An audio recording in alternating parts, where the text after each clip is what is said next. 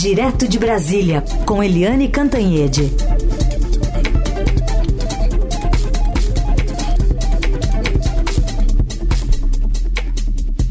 Oi, Eliane, bom dia. Oi, bom dia, Heisen, bom dia, ouvintes. Bom, ontem você acompanhou com a gente aqui de São Paulo mesmo e comentou os reflexos políticos dessa greve do metrô e da CPTM, também da Sabesp. A greve acabou é, mas a gente teve um pronunciamento do governador Tarcísio de Freitas é, sobre a greve, alegando que ela foi política, criticou o movimento e elogiou o trabalho de concessionárias que atuam nas linhas afetadas pela greve. Vamos ouvir o que ele disse. Olha, nós estamos entrando em greve porque nós somos contra a desestatização, contra a concessão de linhas. E quais são as linhas que estão disponíveis hoje? Justamente as linhas concedidas são as que estão funcionando. Nós vamos continuar estudando concessões. Nós temos a convicção inabalável que a gente vai prestar o melhor serviço possível. Não é esse tipo de movimento egoísta, abusivo, ilegal que vai nos afastar do objetivo. Tá aí. E hoje, a gente está atualizando desde cedinho essa informação.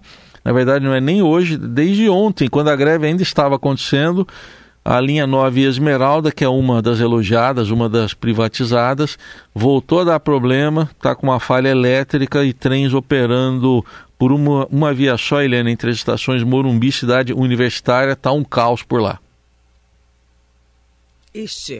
Olha, ontem foi curioso porque eu fui para o aeroporto, né, de Higienópolis até o aeroporto de Congonhas sem o menor problema. No meio da tarde e sem menor problema. O trânsito correndo livre, correndo bem na ida para o aeroporto. Agora, na, no sentido contrário, o trânsito estava todo parado. E, e isso aí é uma queda de braço que tem um viés também político, um viés político é, que põe a privatização versus a é, estatização ou reestatização. Então, o governo federal, o governo do PT, do Lula, é, tentando reduzir as, os processos de, de privatização, cortando 10 processos de privatização da lista, né? E o Tarcísio Gomes de Freitas no sentido contrário em São Paulo.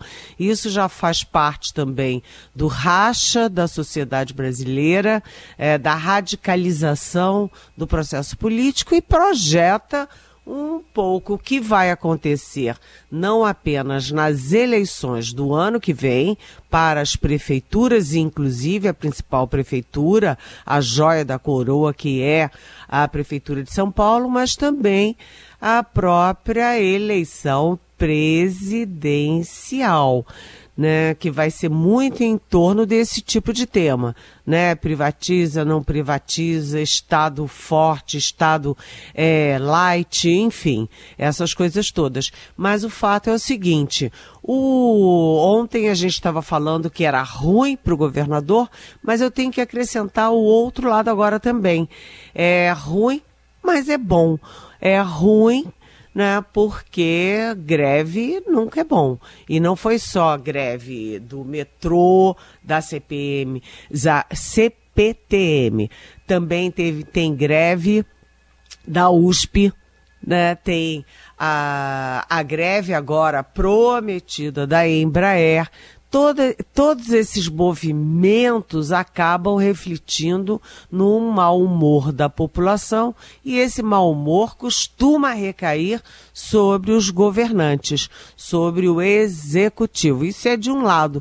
Do outro, né, é, é, os sindicalistas não estão percebendo que isso pode mobilizar ainda mais a direita, a turma do Tarcísio, a turma bolsonarista. Isso eles estão muito mobilizados. A gente vê que eles estão mobilizados, inclusive para as eleições dos conselhos tutelares, estão mobilizados para escolher os advogados dos é, que tentaram o golpe de 8 de janeiro.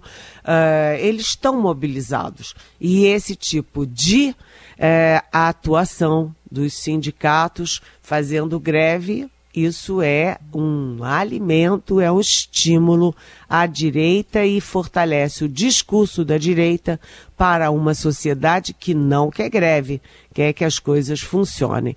Então é aquela história. É, vai ter e já está tendo uma guerra de narrativa e uma guerra, uma disputa pela população contra ou a favor desse tipo de ação. Muito bem, ficou muito claro aí essa guerra de narrativas já ontem. E só para completar o registro aqui, que eu estava citando dessa linha que hoje está com problemas, a concessionária, que é Via Mobilidade, fez boletim de ocorrência. Está relatando aqui, pedindo uma investigação de um suposto vandalismo. Então vamos acompanhar também essa parte policial que é importante, né, Eliane? Pois é, é verdade, Heisen. É, você coloca bem, porque é o seguinte: é, você vê que a greve é exatamente contra a privatização. E aí uma linha privatizada é, pifa exatamente no dia da greve, então a primeira suspeita, mesmo que seja uma mera suspeita, é de que isso tenha tido uma ação criminosa. Então vai começar também.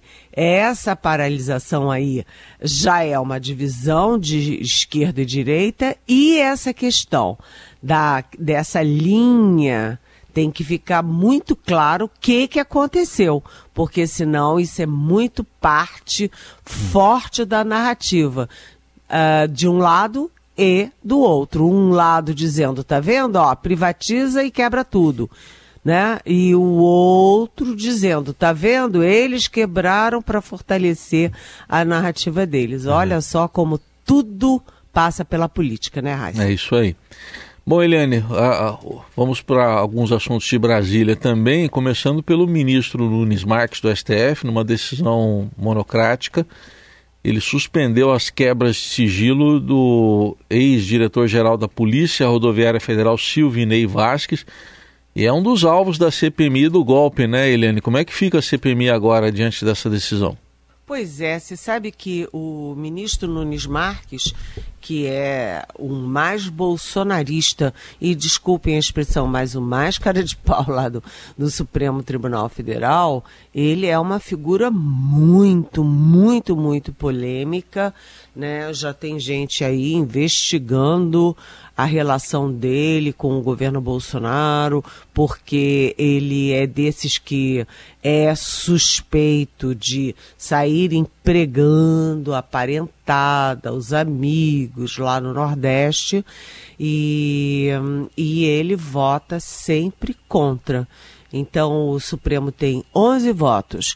Costumeiramente tem 10 a 1 ou 10 a, uh, ou 9 a 2 porque o outro ministro bolsonarista, que é o André Mendonça, ele é mais técnico, ele é mais cuidadoso, então às vezes ele vota para um lado, às vezes para outro, às vezes fica no meio termo é, faz um voto meio em cima do muro. Mas o Nunes Marques não. E essa decisão dele é uma decisão gravíssima, porque ele diz que não tem nada a ver. Nada indica que tem que pedir a quebra de sigilo do Silvinei Vasques. Né? Então, ele suspendeu a, a quebra de sigilo bancário, quebra de sigilo fiscal, quebra de sigilo telemático, todas as quebras de sigilo pedidas pela CPMI, é, ele derrubou, alegando que, olha, não tinha nada a ver uma coisa com a outra. Mas, gente, o que tem de prova contra o Silvinei Vasques, ele como diretor-geral da Polícia Rodoviária Federal, ele atuou claramente escancaradamente para impedir que os eleitores do Lula chegassem às urnas no dia da eleição. Uh, e mais, né, num, nas áreas onde o Lula era campeão de votos. É, e toda, tem toda uma narrativa. Uma reunião no Ministério da Justiça em Brasília, depois a ida do ministro da Justiça para Bahia, é, se, reunido com a Polícia Rodoviária Federal, é, os pontos que foram escolhidos, o mapa que foi feito pela inteligência do Ministério da Justiça, ou seja, o Silvio Ney Vasques é parte é, evidente, estridente da tentativa de um golpe contra as eleições. Né? E aí o Nunes Marques suspende e agora a CPMI, que está no finalzinho, é, vai entrar, está entrando com recurso né, uh, para impedir, para, é, enfim, para reverter essa decisão do Nunes Marques. E com uma alegação técnica, porque a CPMI lembra que CPIs e CPMIs, ou seja, comissões parlamentares de inquérito, têm autonomia, têm poder de justiça e de polícia, ou seja, a CPMI agiu dentro da legalidade, dentro dos seus limites, e o Nunes Marques extrapolou os seus limites. Eliane, você falava há pouco aí da decisão do ministro Nunes Marques, que envolve a CPMI do golpe, mas ela está quase terminando. Ontem haveria um depoimento, é, foi lá o empresário Argino Bedin, conhecido como pai da soja do Mato Grosso. É, ele é suspeito de financiar atos antidemocráticos, mas ficou calado lá diante da comissão e a relatora, que é a senadora Elisiane Gama, ficou sem respostas durante a arguição que fez, mas também a deputada federal Jandira Fegali, recebeu apoio do, do presidente da CPMI, deputado Arthur Maia. Vamos ouvir esse momento. Quantos caminhões do senhor e de seus familiares foram enviados para o acampamento aqui do 8 de janeiro? Eu vou exercer o meu direito de permanecer calado. O senhor não vai responder a nenhuma das perguntas? Vai sempre ficar exercendo o seu direito ao silêncio? Vou permanecer em silêncio. Tá. Senhor Argino Bedim, o senhor pode me dizer quem é Evandro Bedim? Prefiro ficar calado. Peraí, Mas isso, peraí. isso o senhor não pode é, ficar calado. Veja bem, o senhor está isento pela ordem do Supremo Tribunal Federal a não responder qualquer pergunta que o incrimine. Estão perguntando se o conhece, ao que me parece, um parente do senhor. Se o senhor ficar calado, o senhor vai estar negando a resposta de uma situação óbvia. Não tem nada que possa incriminá-lo seus familiares. em dizer quem é, se o senhor conhece um familiar, me perdoe. Eu conheço Evandro, é filho do meu primo. Tá aí, foi uma resposta aqui. Mas como é que vai terminando essa CPMI, hein, Helene? Pois é, essa CPMI uh, depois de tantas, uh, tantos depoimentos em silêncio, né? Chegam lá, não falam nada ou criticam, teve até general falando palavrão, etc. O problema é que a CPMI colheu muitos dados. Tem muita quebra de sigilo, tem aí troca de mensagens comprometedoras, reuniu muito material, mas as, uh, os depoimentos, aquela parte da CPMI que é pública, que é transmitida ao vivo, enfim, deixou a desejar. E no fim, houve também acordos entre o pessoal da oposição e o pessoal do governo para não uh, haver depoimentos que seriam depoimentos importantíssimos, como, por exemplo, do general Braga Neto o general Braga Neto, que foi é, ministro da Defesa, foi chefe da Casa Civil, foi vice na chapa do Bolsonaro, que esteve o tempo inteiro dentro do Palácio do Planalto no governo Bolsonaro é, houve um acordo e ele não foi convocado. E ele é uma figura-chave nessa história toda. Também o general Luiz Eduardo Ramos, que passou todos os quatro anos dentro do palácio, em posições chaves, ouvindo tudo, participando de tudo. Né? Então, é, teve toda essa concertação para evitar esses depoimentos, além de, do outro lado, não convocarem o ministro da Justiça do Lula, que é o ministro Flávio Dino, que agora é cotado para o Supremo Tribunal Federal.